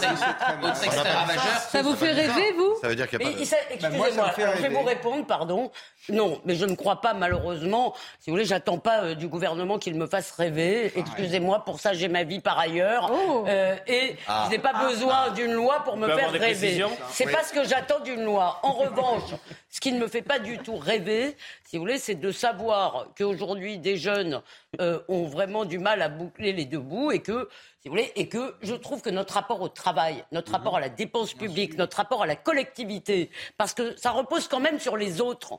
Quand on dit l'État, c'est les autres. C'est les autres qui doivent payer. Pour moi, commence, je trouve, à poser un petit problème. au- Il y a un individualisme d'État qui est en train de se mettre en Et place. on peut être et en c'est un droit, on problème. peut être quand même en droit de vouloir de la rigueur budgétaire, que nos comptes sociaux ne soient Ça- pas déficitaires. Non, mais j'ai l'impression que vous mettez autour 2030, de cette réforme une forme de philosophie. Non, non, Moi, j'attends d'un gouvernement Attendez. de la rigueur Moi, j'ai écouté le président du corps. Moi, je suis, Très bien. je suis très Ouais. simple, moi. Très Vous bien. savez, le corps, on en parle matin, midi et soir. Je suis allée voir ce rapport du Conseil d'orientation des retraites et j'ai écouté son président qui dit qu'il n'y a pas d'urgence financière. Une Oui, mais il y a un problème aussi de rapport au 2030 et après c'est levé. Non, mais on peut. Vous avez vu les hypothèses dans lesquelles il Non, se place de croissance Enfin, c'est juste La- pas le, sérieux. le mantra, Couvi. le mantra actuellement, c'est la réforme ou la faillite. Ça a toujours été comme ça. C'est-à-dire qu'on peint en noir un tableau pour dire qu'il faut faire passer une réforme et on en fait une posture politique. Ce qu'il faut voir aujourd'hui, c'est que, encore une fois, le corps, qu'est-ce que dit le corps? Il y a pas, Le système n'est pas menacé. Le système n'est pas menacé. Ah, non, mais en même temps, en même temps, les actuaires, enfin ceux qui prévoient, etc., qui font des prévisions et des scénarios, ils n'avaient pas vu qu'en 2021 et en 2022, on aurait été un, un, euh, bénéficiaire dans l'exercice. Là, il y a eu euh, 3 milliards et demi de bénéfices. Personne l'a vu. Non, mais à un moment donné, Non, non, mais l'espérance de vie. les arguments Non, non, sur la peur Non, mais concernant la crise sanitaire, vrai. alors que L'espérance. vous l'acceptez sur la retraite, sur la. L'espérance de vie. Euh, vous, vous faites de la Non, ce que multistéréo, je Non, ce que disais, Non, mais c'est pas vous n'acceptez pas dans le débat politique et public qu'on puisse jouer sur la peur. Bien sûr. Et vous êtes intervenu sur la crise sanitaire et sur certains moments, vous aviez raison de le faire. Or là, le gouvernement joue sur la peur, sur le déficit et l'effondrement financier euh, de notre système. Or, aucun élément ne va dans cette direction. Juste un constat. On vient de le dire. Toujours moins de naissances, donc toujours moins d'actifs et toujours plus de retraités. Mais non, bah alors maintenant, Mais il mais s'agit c'est pas d'avoir Ça, c'est peur. C'est pas une mais question de peur. Mais Pardon. super simple. Mais c'est Pardon, je voudrais.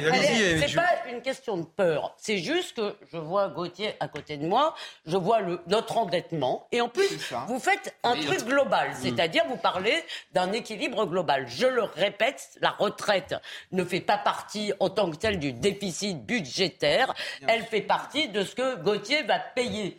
C'est ça le problème. Mais sur, lui repose tout, moi je dis. C'est lui qui paiera ma retraite. Je commence à trouver, si vous voulez. Vous avez l'air de penser. Il faut aller chercher 12 milliards sur 300. Vous avez l'air Alors d'abord, il, faut, il faut aller chercher 12 milliards dans les hypothèses complètement absurdes de croissance délirante. Excusez-moi, regardez le rapport du Oh, eh, ce débat, vous allez le tenir pendant encore. Ah bah on a six mois. De...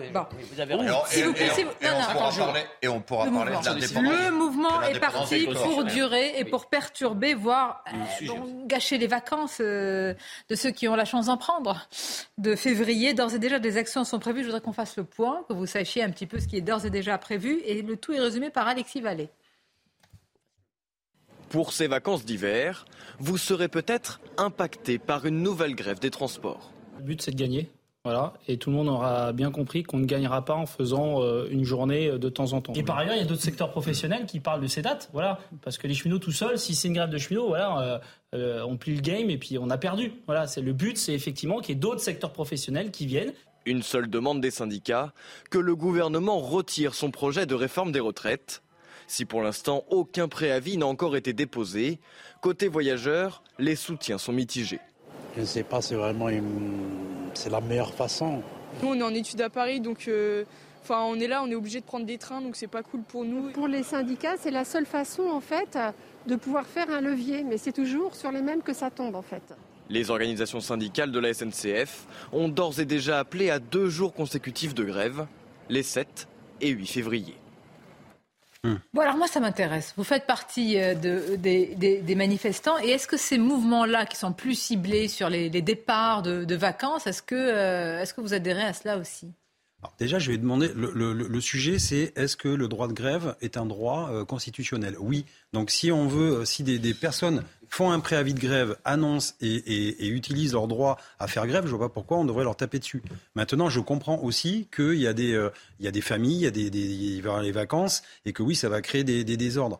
Mais en même temps, est-ce que c'est un droit constitutionnel? Le droit d'aller et venir, est-ce que c'est un droit constitutionnel ah non, on respecte, est-ce qu'on respecte la loi? Oui, la loi est respectée. Si elle n'est pas respectée, puisque tout à l'heure on parlait justement des actes de violence ou des désobéissances civiles, bah non, concrètement, non. En revanche, bah, respect à la loi. Et là, pour l'instant, je peux vous dire que le gouvernement Autant Gérard Daboville, il avait des rames pour ramer. Là, ils vont ramer avec des touillettes, hein, parce que c'est très compliqué de faire J'aime bien l'image. j'aime bien, Mais ça va être très compliqué. Et on le voit, ils, tombent des gouttes pour expliquer leur réforme qui n'est pas si juste que ça. Mais attention, c'est vrai que c'est un droit constitutionnel, mais, mais qu'est-ce que dispose la Constitution? C'est que le droit de grève est un droit dans le cadre qui s'exerce dans le cadre des lois et règlements euh, qui l'encadrent. C'est-à-dire que, euh, par exemple, toutes les actions qui viseraient à euh, faire grève sans déposer de préavis ou pire, à, entreprendre toute mesure illégale, ne saurait se réfugier derrière la supériorité de la lettre de la Constitution dans la hiérarchie des normes. Il y a quelque... Non, mais il y a quand même quelque chose qui est exceptionnel. Je vous écoute, monsieur. Vous êtes en train de reconstituer un camp du bien et un camp du mal. C'est-à-dire qu'on ne peut pas être favorable à cette réforme. Si on est favorable à cette réforme, c'est qu'on a rien compris, c'est qu'on ne comprend pas, les raisons budgétaires. C'est qu'on, enfin, à un moment donné, il faut arrêter avec ça. Vous avez une minorité. Avec les caricatures Non, mais vous avez. Non, c'est pas une caricature, c'est la vérité. vous avez encore une minorité. Vous avez encore une minorité qui va bloquer encore une majorité des gens qui n'ont rien demandé, qui vont bloquer encore tout un pays pour une réforme qui est ce qu'elle est. Mais le, débat doit avoir lieu au Parlement. C'est ça la démocratie. Majorité, minorité dans, les sondages, il y a une majorité de Français. Mais la sondage, c'est pas la démocratie, les sondages. Est-ce que cette majorité, là où les syndicats euh, joue quand même quelque chose dans cette affaire de grève pendant les vacances et de grève qui va se poursuivre, hmm. c'est est-ce que le soutien va comme en 95, il est resté assez bah, élevé, ou est-ce que les gens vont se dire de toute façon, euh, cette loi va ou pas passer, parce que la question de la majorité parlementaire me semble beaucoup plus importante euh, maintenant, là tout de suite. En parler. Mais, est-ce que, est, que le soutien va rester? Et là, les syndicats jouent quand même quelque chose, parce que les vacances gâchées, ça commence à bien Alors c'est le pari un peu cynique de la majorité, c'est de dire vous avez l'opinion aujourd'hui avec vous. Les syndicats, c'est très clair. Une majorité de Français, selon les sondages, tous sondages confondus, sont opposés à cette réforme. Et si vous bloquez le pays, eh bien, vous prenez le risque de perdre l'opinion parce que vous allez faire une grève très impopulaire, comme exactement ce qui s'est passé à Noël. Mais les Français peuvent se dire autre chose aussi, en disant bah, c'est pas la CGT qui bloque le pays, c'est le gouvernement. il n'a qu'à reculer. Et ensuite, les vacances de février, c'est pas les vacances de Noël, c'est deux types de vacances différentes, euh, différents. Euh, vous n'avez pas autant de Français qui partent en vacances en février qu'à Noël. Et alors après, je voyais aussi. C'est pas tous en même temps. C'est pas tous en même temps. Et les remontées mécaniques à, Noël, ça à, les remontées mécaniques au, ski en février, ça concerne très très peu de Français. C'est pas ça qui va changer. Juste à, Kevin Bossuet, en fait, moi je suis pas dans le camp du bien ou du mal. Je suis pas manichéen. C'est pas ça. C'est au contraire c'est le gouvernement qui nous a dit il y a les justes et les injustes. Et donc, on est dans le camp des justes parce que la retraite, elle est juste et, ils nous mettent tous ceux qui ne sont pas d'accord avec eux sont dans le camp des injustes. donc, en fait, c'est eux, plus, qui font la plus les sachants, les, plus les sachants et les ignorants, puisque le gouvernement ne cesse de dire on va vous expliquer et vous allez ah, comprendre. surtout, vous acquiescez. Vous allez défendre votre argument. On va marquer une pause, c'est très important parce que là, vous m'offrez une formidable transition. Il y a un mot que j'adore pédagogie. pédagogie. Mmh. Faire la pédagogie. Elle n'est pas réussie là. Hein elle n'est pas réussie. Ah bah Même dans le camp de la majorité, je peux vous dire, hier à l'Assemblée, il y a eu une réunion de groupe avec les députés de la majorité et notamment Franck Riester. Euh, ça se passe pas très bien. Hein. Mais vous savez, quand on commence à dire qu'il faut faire de la pédagogie, si un jour je viens vous voir, je, dire, je vais vous faire la pédagogie de quelque chose, je vous écouterai avec beaucoup d'attention. Là, surtout pas. Là, c'est pédagogie. non, mais c'est surtout qu'on n'est pas des élèves. Pause La pédagogie de la pause, Non, c'est l'heure. Il y a les deux. La pédagogie. Euh, à l'antenne, je crois. On est à l'antenne. C'est quand même peut-être bon de le rappeler. Audrey Berthaud, je vous laisse la main. C'est news, les titres, s'il vous plaît. C'est confirmé. L'Allemagne va livrer à l'Ukraine des chars euh, lourds Léopard. Ces chars dont l'Ukraine réclame la livraison depuis euh, des mois à l'Allemagne et aux Occidentaux. C'est une arme de renommée euh, mondiale susceptible d'avoir un impact significatif sur le champ de bataille selon les experts. L'Ukraine salue un premier pas. Moscou dénonce une décision extrêmement dangereuse. Bruno Martini, ancien gardien de but de l'équipe de France de handball, est mis en cause pour corruption de mineurs et enregistrement d'images pédopornographiques. Visé par une enquête depuis 2020 après la plainte d'un adolescent adolescent de 13 ans. Bruno Martini a été déféré hier soir. La ministre des Sports a réagi euh, sur Twitter. Je suis profondément choquée. J'ai évidemment une pensée très émue pour le garçon et sa famille. Et puis les Césars, l'innocent de Louis Garrel et la nuit euh, du 12 de Dominique Moll sont en tête des nominations pour la 48e cérémonie. Elle aura lieu le 24 février. Fanny Ardant, Juliette Binoche, Virginie Efira et Adèle Exarchopoulos sont en lice pour le César de la meilleure actrice. Et le César du meilleur rôle pour expliquer la réforme des retraites. Ah, ah non, non, mais je crois, je, sais à qui l'attribuer. Et vous? Dans l'exécutif? Euh, Oui, bah oui, parce que bah, oui, dans l'opposition, il m'a pas À Dussopt. Non. Non. Non, il était de sortie hier et il est là. Ah, euh, il, est, tous les dimanches dans un média. c'est le porte-parole. Non. Attal. Attal. Qui est très bon. Quand on ne sait pas, on appelle la ah, Moi, j'aime beaucoup Ah oui, il confond impôt et cotisation, mais sinon, il est très bon. Mm. Écoutons-le. Tout l'enjeu de cette réforme, c'est comment est-ce que on partage cet effort entre des Français qui ont des carrières et des situations de vie très différentes. Et donc, il y a des Français qui vont peut-être travailler plus longtemps, mais qui doivent pouvoir partir bien avant les autres, 2, 4, voire 6 ans avant les autres. Et c'est là où il faut qu'on arrive à tenir compte le plus justement possible des carrières et des situations. on a fait une proposition ça compte de la pénibilité, des carrières longues, on élargit un certain nombre de critères, ce qui fait qu'il y a 4 Français sur 10 qui partira avant 64 ans dans notre réforme. Alors, ce qui est intéressant, parce que vous voyez, il, était, il participait à une réunion pour expliquer, pour faire la pédagogie de la réforme de la retraite, c'est qu'on a posé la question à ceux qui l'ont écouté. Mmh. Alors, est-ce que le ministre a fait œuvre de pédagogie? Est-ce qu'il a été bon pédagogue? La réponse. Eh ben, et alors, attendez. Euh, donc, vous. Et alors, euh, et alors on voit qu'il est, qu'il est bien média traîné, euh, qu'il a, c'est pas la première fois qu'il fait l'exercice, mais euh, voilà. Après, il vient, il vient sur une terre euh, qui est l'aube, qui est quand même connue pour être plus à droite, donc c'est pas difficile. En premier temps, c'est très intéressant de voir quelqu'un qui se sent concerné effectivement pour communiquer sur son projet et venir voir les Français. J'ai appris beaucoup de choses ce soir. J'étais pas convaincue, mais en même temps pas au courant de tout, donc j'ai appris beaucoup de choses. Franchement, euh, plutôt une opération. Euh, alors ils sont trois. Hein, j'imagine que si on vient voir Gabriel Attal, déjà, c'est qu'on a quelques amitiés politiques ah, euh, avec le ministre. C'est possible. Oui, je pense pas que l'intersyndicale locale était au premier rang. Olivier d'Artigol n'y était pas, par exemple. Non, j'ai pas. C'est dommage, ça vaut le coup d'écouter ses adversaires de temps en temps. Oui, tout. Oui, on les bah, il est en train de vous écouter depuis deux heures. Surtout, surtout Gabriel. Non, alors ce qui m'intéresse maintenant, je voudrais vous faire tous réagir, mais d'abord Gauthier, c'est on va voir s'ils ont une majorité. Mais aussi, c'est ce que dit l'opposition. Cette idée-là, c'est Jordan Bardella qui nous l'avait dit au grand rendez-vous, ça fait une semaine, de référendum. Proposition de la NUPES et du RN. Mais franchement, eux-mêmes n'y croient pas, non Mais non, mais ça c'est un coup politique. Ça montre que le gouvernement ne veut pas aller au référendum parce que le gouvernement sait qu'il perdrait le référendum et que donc les Français sont majoritairement opposés à cette réforme. Voilà, c'est ça qui se cache derrière ce coup politique. Mais le vrai problème pour le gouvernement et pour la majorité, c'est que justement, il n'y a pas de majorité à l'Assemblée pour voter ce texte et il y a de plus en plus de frondeurs. En fait, il y a trois grands problèmes en ce moment qui euh, se posent pour le gouvernement. Et hier, j'étais à l'Assemblée et je les ai sentis vraiment euh, stressés, mal à l'aise, vous voyez. Euh, il y avait une réunion de groupe juste après et j'ai croisé euh, un membre du parti Renaissance bon, qui me disait qu'il était quasiment stressé avant chaque passage d'un ministre dans les médias pour se dire oui s'il n'allait pas s'il n'allait pas faire une boulette. Donc une forme de pénibilité au travail. voilà. Et alors les trois donc le premier point, il y a de plus en plus de frondeurs dans la majorité. À commencer par Barbara, Barbara, par Barbara, Barbara Pompili, ancienne ministre de la transition. C'est pas la Barbara Papa. C'est pas la Barbara Papa. Ancienne ministre de la transition écologique d'Emmanuel Macron. elle emmène dans son siège de plus en plus de frondeurs.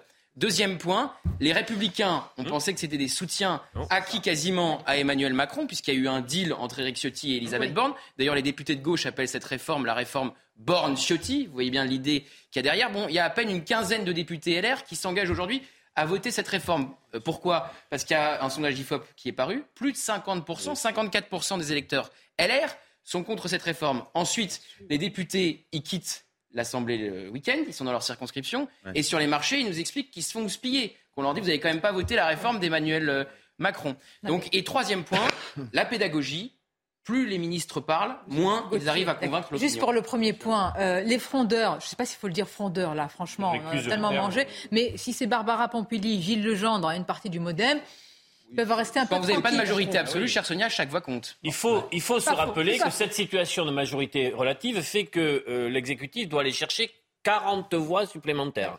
Le vivier était dans le groupe LR. Et là, il y a des voix d'eau partout. Et il y a surtout des voix au sein du camp macroniste qui commence à se faire entendre au-delà du modem, qui lui met une, pièce toutes les, tous les jours dans la machine. Est-ce qu'il prouve bien, est-ce qu'il prouve bien, que votre argument de tout à l'heure sur la représentativité, il n'y a, pas de majorité. Sur la représentativité du candidat qui a gagné au deuxième tour de l'élection présidentielle, la représentativité du président de la République est sujet à caution. oui, mais nous sommes dans un contexte des crises multiples. C'est ça. Euh, oui. Je veux dire, vous pouvez l'analyser politiquement, mais je crois que socialement, on peut poser la question est-ce que c'est le bon moment? C'est pour ça qu'il y a un cisaillement moi, j'essayais simplement de l'analyser juridiquement. C'est l'impossibilité de dégager un critère objectif de représentativité. Et celle, qui est en train de tirer son épingle du jeu, c'est Marine Le Pen. Je trouve la stratégie incroyable. Elle est contre la réforme, donc elle se met, elle se met du côté du peuple. Elle est contre les manifestations, contre les syndicats, donc elle incarne aussi le parti de l'ordre. Et je pense que c'est quelque chose qui peut porter. On l'a vu euh, dimanche dernier lors des législatives euh, partielles, par exemple dans la Marne, Anne Frigou, qui se représente face à Laure Miller Renaissance, elle gagne 13 points par rapport à son score de juin. Donc euh, le Rassemblement national continue à progresser en tant que force populaire et force qui incarne le parti On de écoute Sébastien Chenu qui est vice-président de l'Assemblée et vous nous parlez de la stratégie du RN. Écoutons-le tout d'abord.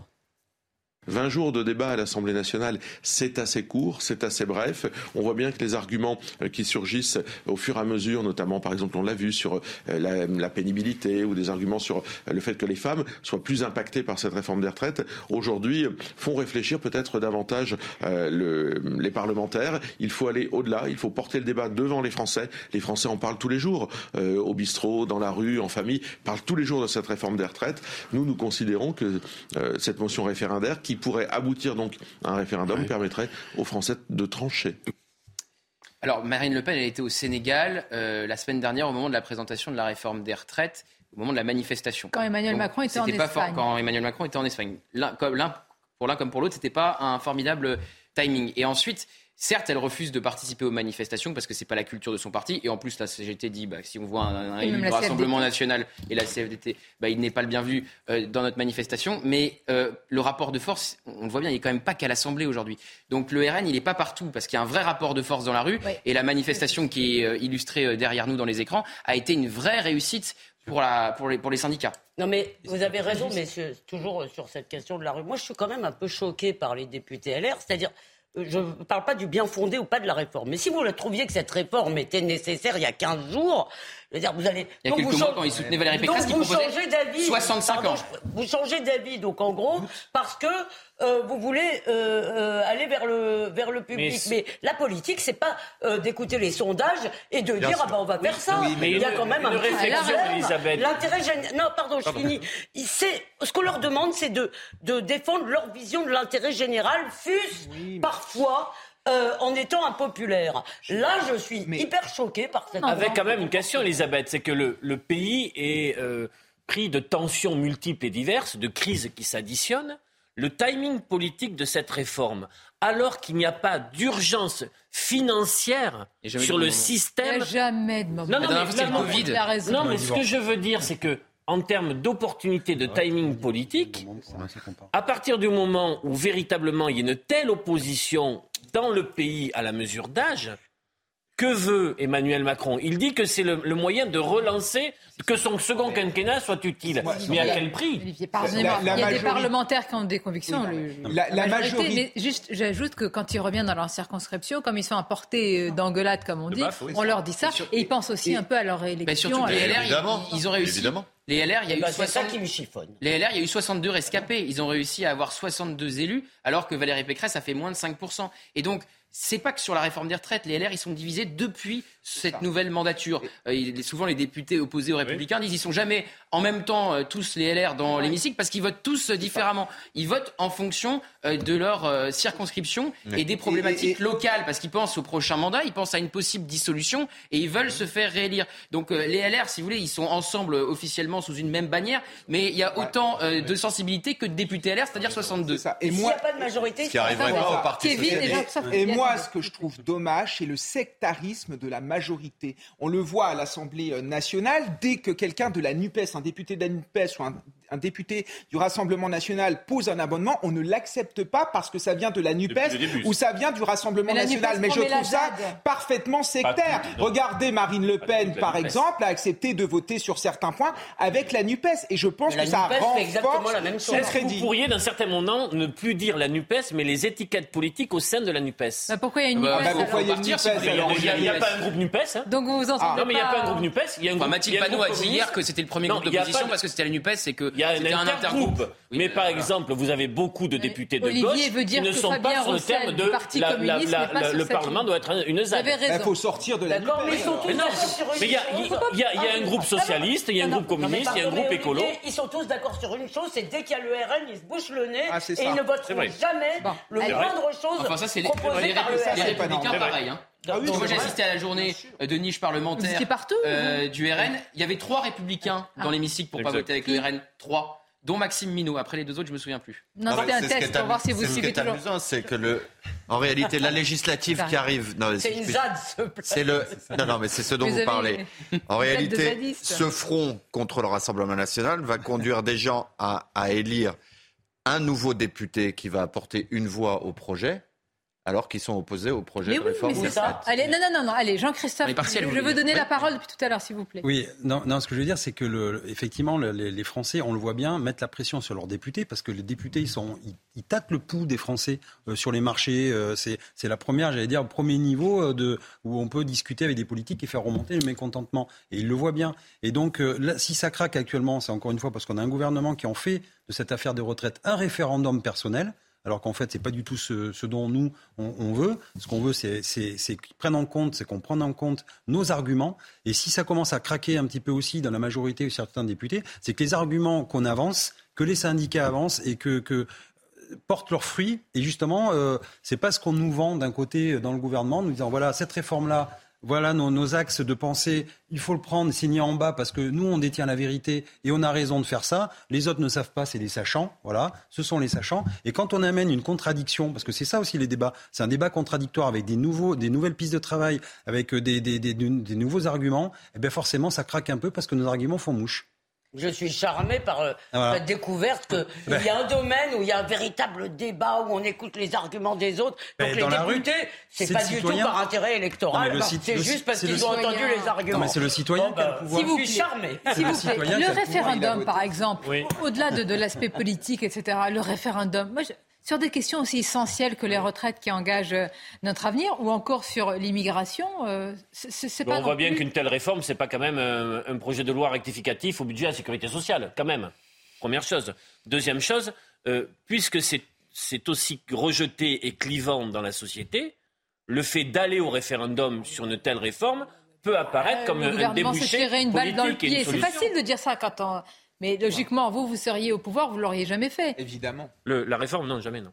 un référendum, euh, en sachant que les sondages vont contre vous sur un autre sujet, vous le feriez pas. Vous savez Évidemment. comme ça, on aurait aboli le nucléaire. On n'est pas de Gaulle. Hein. Si on avait soumis au référendum. Et on n'aurait pas aboli la Plus aujourd'hui. Plus aujourd'hui. Plus aujourd'hui. Non, mais je parle pas d'aujourd'hui. Je dis si on avait soumis au référendum soit la peine de mort, effectivement, en 81, soit le nucléaire il y a 10 ans, il y aurait plus de filière nucléaire en France du tout. il y a surtout que le référendum de encore une fois, c'est vraiment compliqué. C'est vraiment compliqué parce que, effectivement, on peut se dire que nous sommes tous des citoyens responsables et que c'est normal de nous consulter. Mm. Maintenant, ça veut dire qu'aucune loi euh, restrictive en termes de dépenses ne sera jamais plus adoptée. Hein, bon, Mais attendez, moi ce qui m'intéresse, c'est que vous avez la NUPES et le RN qui veulent un référendum, les LR qui ne sont pas acquis, des fissures dans la majorité, quand même. Euh, et des ministres qui, certains, quand ils sortent euh, dans les médias, il vaut mieux pas qu'ils sortent, et, d'autres qui disent euh, on se planque, hein. courage, fuyons. Voilà. Ah, ah, bon, bah, merci. Non, mais ça, Il nous reste une minute. Vous pouvez peut-être rajouter un petit peu de choses. Non, mais effectivement, c'est, ça va être très compliqué pour le gouvernement. Et alors, si on peut ajouter un, point, un point de pédagogie. Bah, voilà, ce qui se passe. Alors, vous avez adoré le 49.3. Préparez-vous à connaître le 47.1.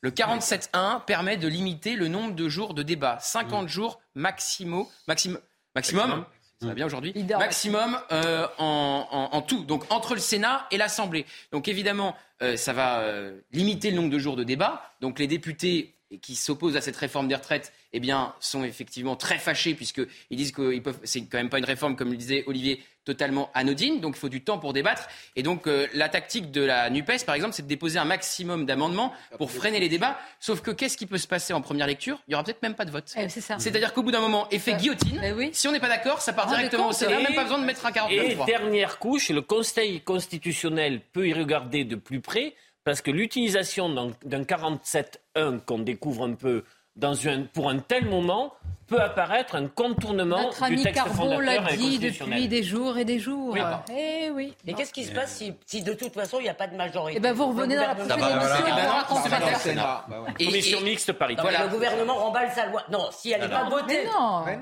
Si elle n'est pas votée. il n'y a pas de majorité. La question d'Elisabeth, c'est si l'Assemblée nationale ne la vote pas et le Sénat la vote. Alors, deux possibilités il y a toujours la possibilité du 49-3. Et ensuite, il y a la commission mixte paritaire où sénateurs et députés doivent se mettre d'accord. Alors, euh, à la France Insoumise, on, on raille des gens en disant qu'ils vont se mettre d'accord dans une petite salle, loin de la majorité des députés. Mm. C'est des représentants, des sénateurs et des députés qui se mettent d'accord entre eux. Et il y a pire, mais ça n'a jamais été fait, ordonnance. J'impose ben un 47-1, c'est la fin de l'émission. Déjà bah, ah, bah. ah, oui, mais bah, C'est la fin des débats. Quelle ça, ça fait démocratique Merci, c'était un plaisir. Merci Sonia. Ah, quand même quelqu'un qui revenu. Merci Sonia. Voilà ce qui veut revenir. On voit l'avocat. Toujours dans... Merci à vous surtout et à demain avec grand plaisir. Merci. On voit l'avocat toujours dans le charme.